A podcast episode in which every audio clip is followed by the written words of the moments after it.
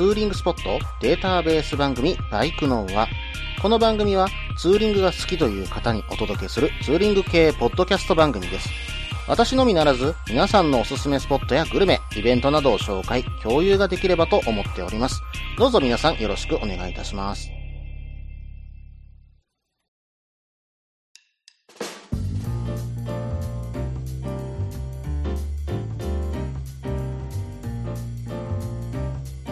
はい、始まりました。バイクノーは第107回ですね。お相手は忍者650とヘリテージ125に乗るタククロです。どうぞよろしくお願いいたします。まあ、最近はね、ヘリテージをかなり、えー、いいペースで、ね、乗り回してるかなと思うんですけども、まあ、あと、まだね、ちょっと走らないと、うん、初回オイル交換までいかないなといったところでしてね。うん、で、えっ、と、3月の27日、まあ、前回の放送のエンディングでね、お話した通り、イベントを行うので、それまでにはね、うん、一回オイル交換してから、うん、行きたいなと思ってるとこなんですけどもね。うん、まあ、それまでに走れるかな ?3 月の20日ぐらいが走るラストチャンスなところなんですけども、そこでね、まあ、500キロ超えていきたいな、走行距離ね。うん、実はまだ500キロ超えてないんですよ。300キロぐらいなんですよね。まあ、なかなかちょっとロングに行く機会もなくて、土日のどこかで2時間ぐらいしか今ね、えー、ツーリングに行ける暇がないので、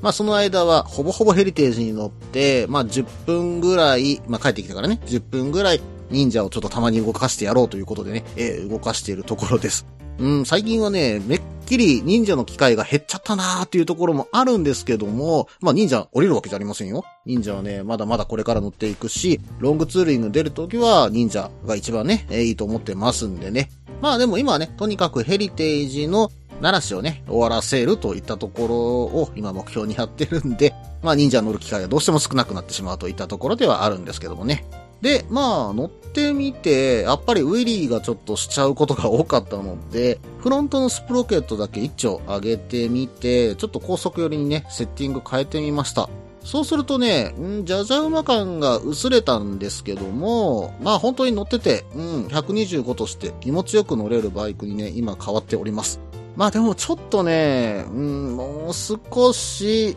うん、あの、パワーがある感じを持たせたいなと思うので、リアのスプロケットも今後いじろうかななんていう風にね、えー、今いろいろとね、うん、検討してるところではあるんです。で、他にもね、いろいろこれいじりたい、あれいじりたいっていうのがな、いろいろ出てきちゃってですね、うん、これは本当に大人のプラモデルだなっていう風には思ってるんですよね。で、そのいじるたびにですね、工具をまた買い足しちゃうわけですよ。まあでもね、昔から、えー、持ってたね、車用の工具があるので、それに足らない分だけ、まあアストロプロダクツが近くにあるんで、まあ安い工具でね、えー、楽しめたら、まあそれでいろいろとバイクのね、整備の勉強ができたらいいなっていうことで、いろいろね、今調べながらやっているといったところです。今後どのあたりまで整備していこうかな。まあエンジンばらすとこまでね、えー、そこまでは多分できないとは思うんですけども、まあブレーキキャリパーオーバーホールだとか、うん、まあサスの交換ぐらいまでかな。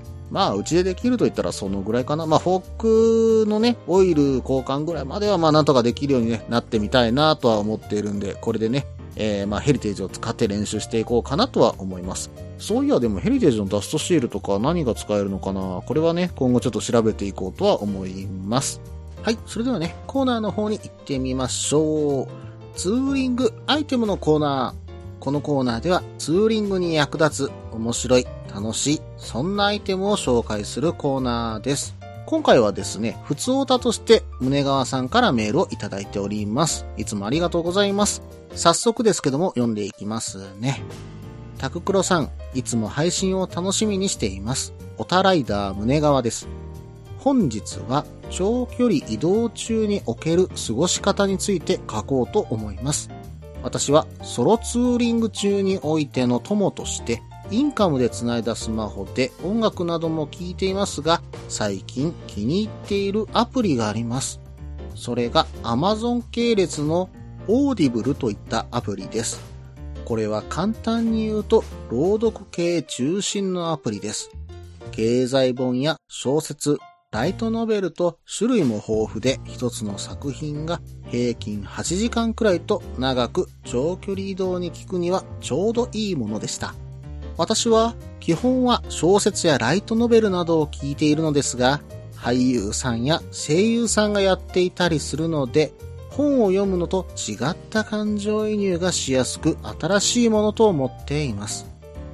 一つの作品が平均2000円から4000円以内と高いですが、月会員になると毎月1作を購入することができ、気に入らなかったら半年間なら変更もすることができるので、お試しに聞いてみるのにもいいかもしれません。音楽など最近ではサブスクもありますが、電波がないところでは切れてしまいますが、これは家でアプリ内でダウンロードをしとけ、切れることがないので安心です。タククロさんは長距離移動中にする暇つぶしは何かありますか？バイクに限らず、電車や公共交通機関でも話でもいいのでトークをお願いします。長くなりましたが、今回は以上です。コロナ渦で長距離宿泊が難しいご時世ですが、お体を気をつけて早く自由に走り回りたいですね。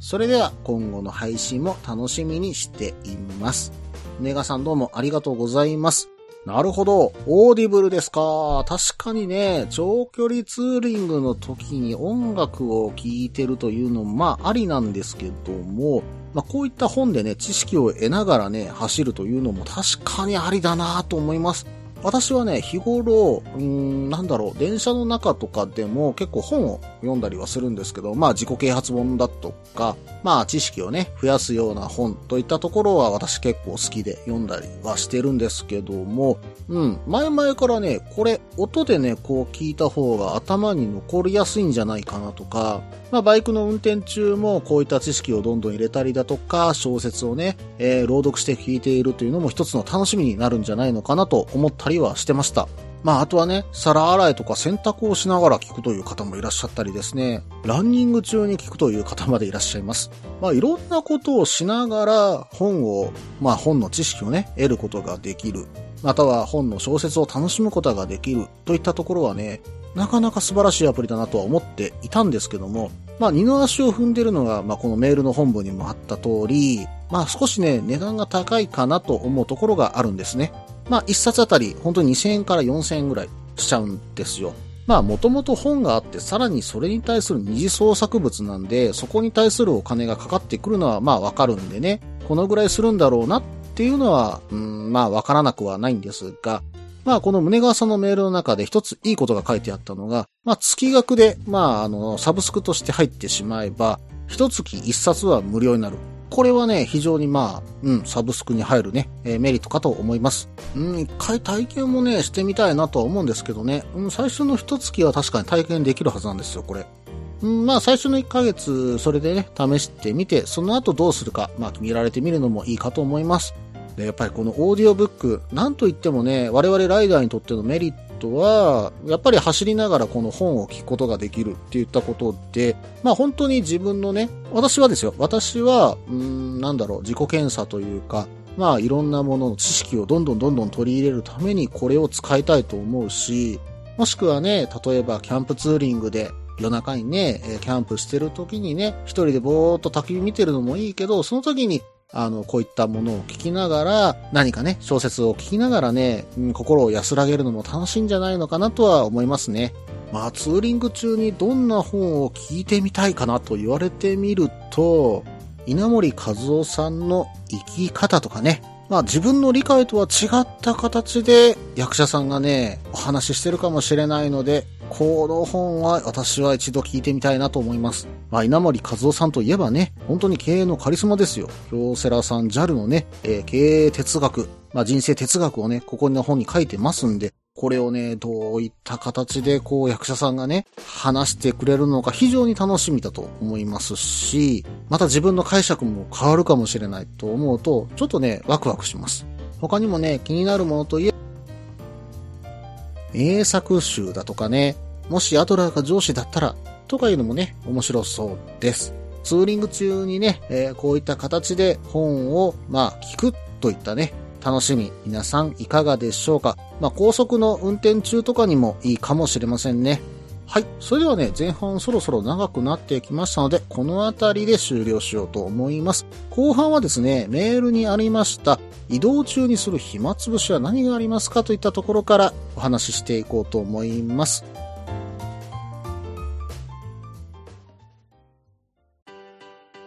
落ち着いて聞いてください。あなた EBR 症候群です。だって、だってお前ハヤボルトじゃんってもう私、ビュエルっていうアメ車乗ってますけど。なんか、無理やりいいこと言おうとして 忙しいあなたに心のパーキング。モトバラエティラジオ、グッドスピード。この番組は初心者には情報を、ベテランには懐かしさを。バイクトークを楽しみながら、バイクとライダーの社会的地位向上を目指す、バイクバラエティ番組です。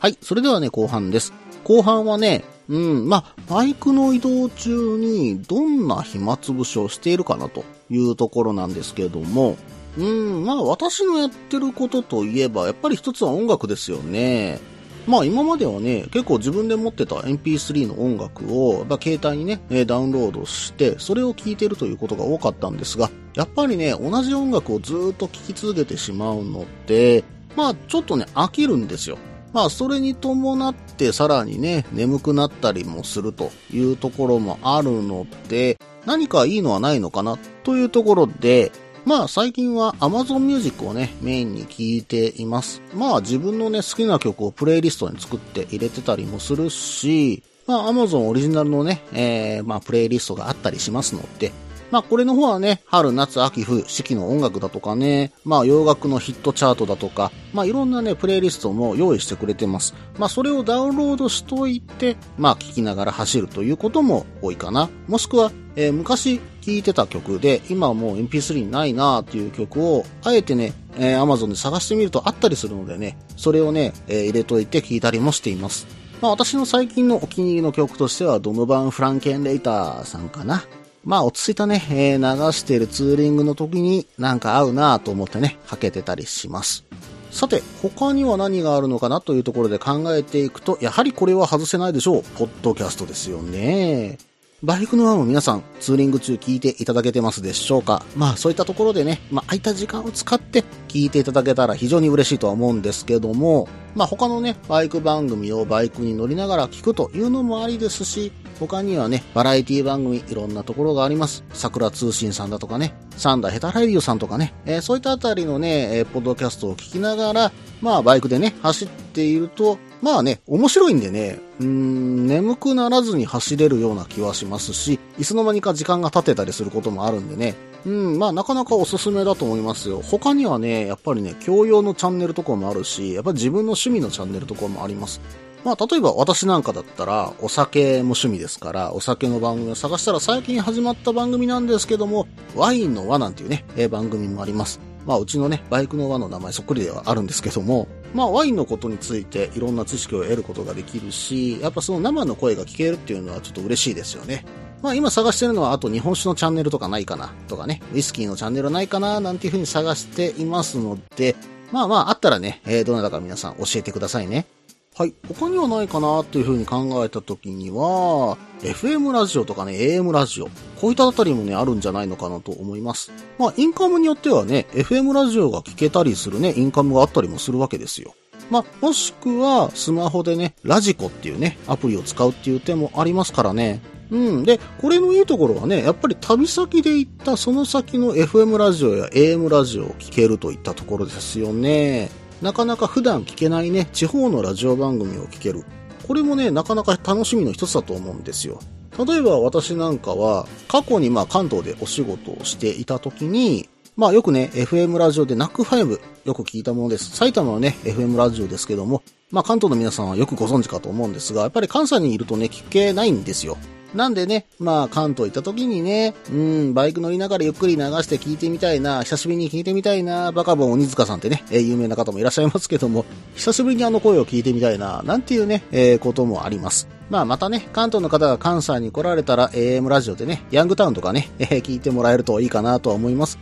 まあ関西に住んでる方だったらね、えーよくご存知の番組かと思いますし、私なんか中学生の頃とかにね、よく聞いて受験勉強とかしたような覚えがね、ありますね。まあ他にもね、まあラジコを使うとタイムフリーっていうのもね、使えるので、過去の放送もね、え多少聞けたりもしますし、ラジオ日経でね、放送中のライダースっていう番組ね、まあバイク系の番組やってますんで、こちらもね、聞くこともできるので、まあこういったものもね、一つの楽しみとして使ってみるのもいいんじゃないでしょうか。はい。それではね、他にあることといえば、うん、まあ、前にね、少しやってたことがあるんですけども、まあ最近は私の方やってないなと思うのが、まあバイクを運転しながら、ツイキャスでね、ライブ配信をする。といったところはね、少しやってました。まあ、暇つぶしではないんですけど、私がやってた場合はちょっと暇つぶしではなかったんですけども、まあでもね、双方向でやり取りするということでは、暇つぶしということに使ってもいいのかなと思うこともあります。まあまあ、電話をね、するというのも一つの、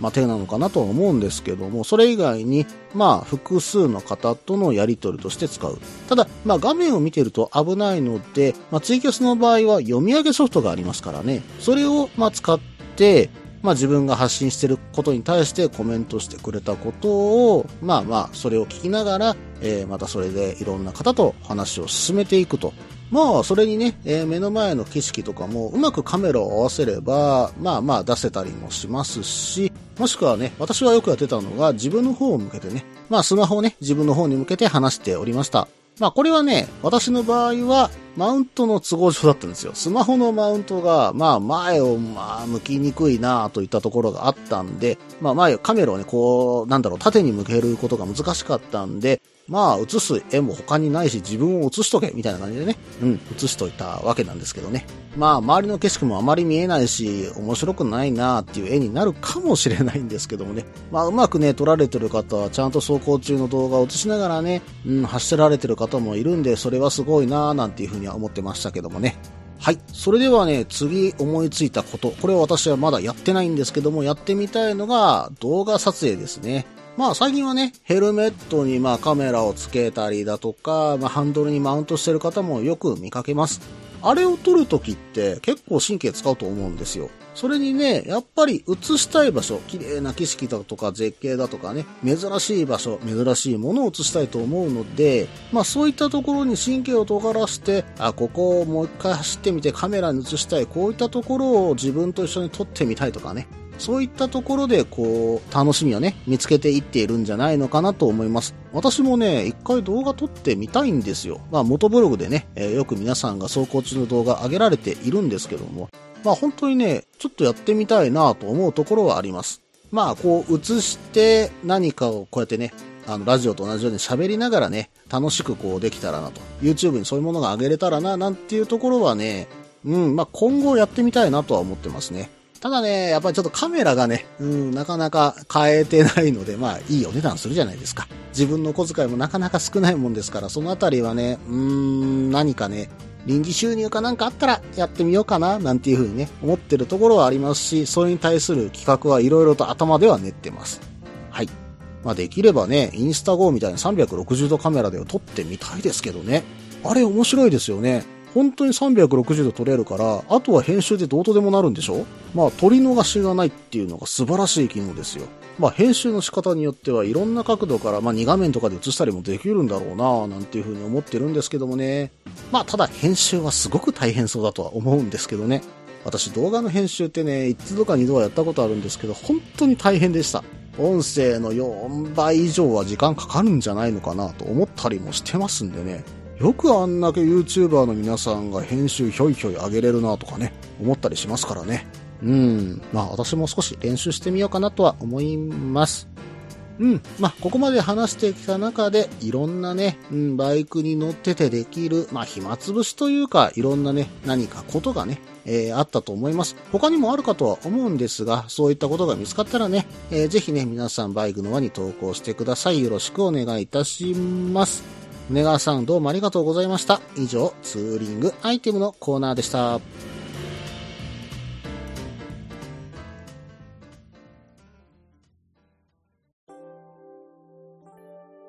みんなでお話しできる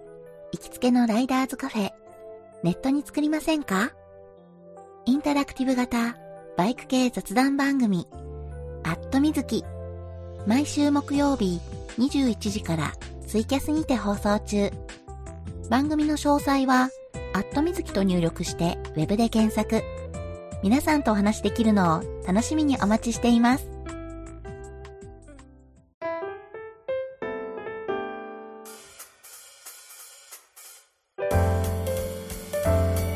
はい。それではね、エンディングです。エンディングはね、告知を2つほどさせていただきます。まずはですね、来たる3月27日土曜日、旬の魚を日本海に食べに行こう。バイクのは原付2種ツーリングということでね、ツーリング企画を行います。時間はね、朝の9時、集合場所はバイクワールド伊丹となります。目的地は舞鶴のトレトレセンター。ここで美味しいお魚を食べに行こうといったね、えーツーリングになります。メインはね、今回原付2種のツーリングとなります。ただ、原付2種以上の排気量の方も参加 OK と今回はさせていただきますが、ペースはね、原付2種に合わせてくださいね。そして、参加は当然どなたでも OK です。で、今回しかも途中参加、途中抜け、OK です。ただ、抜ける場合とかね、えー途中参加するという方は、事前にね、連絡ください。途中のね、まあ休憩場所だとか、どこによるっていうのは、時間帯を含めてタイムスケジュールをですね、ツイプラの方に載せています。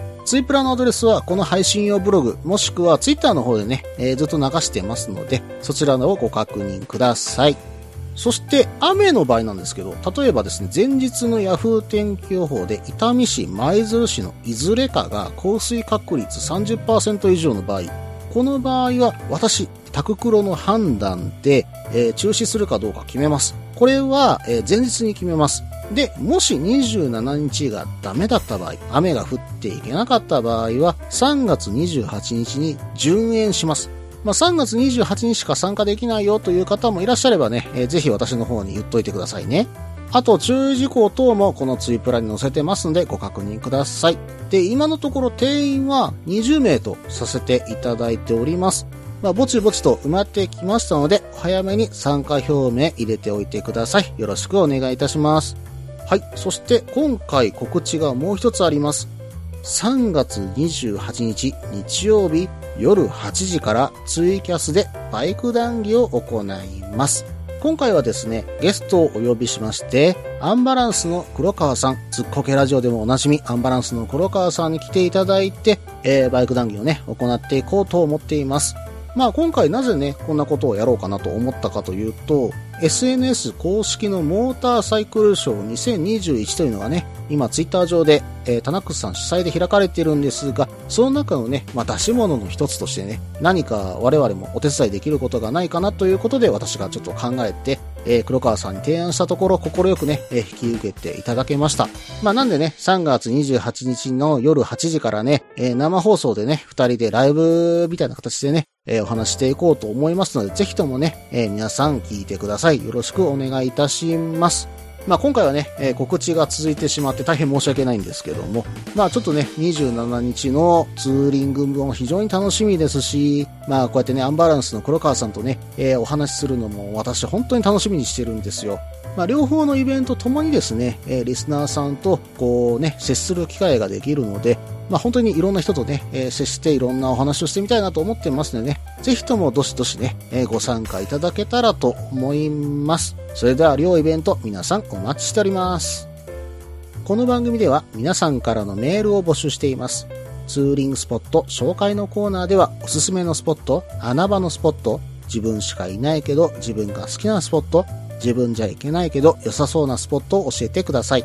また、イベント紹介のコーナー、ツーリングアイテムのコーナー、ツーリングトラブルのコーナー、温かいお便りも待っています。できる限りご紹介させていただきます。メールはブログの方にメールフォームを設置しています。もしくはツイッターで直接メッセージいただいても構いません。ツイッターはタククロで検索していただければ忍者の画像でわかるかと思います。ではお便りお待ちしておりますと同時に今回第107回ですね。バイクのはこれにて終了となります。えーとですね、バイクの輪のお取りが本当にね、今残り少なくなってきました。ぜひね、え各コーナー宛てに皆さんお便りよろしくお願いします。それではまた。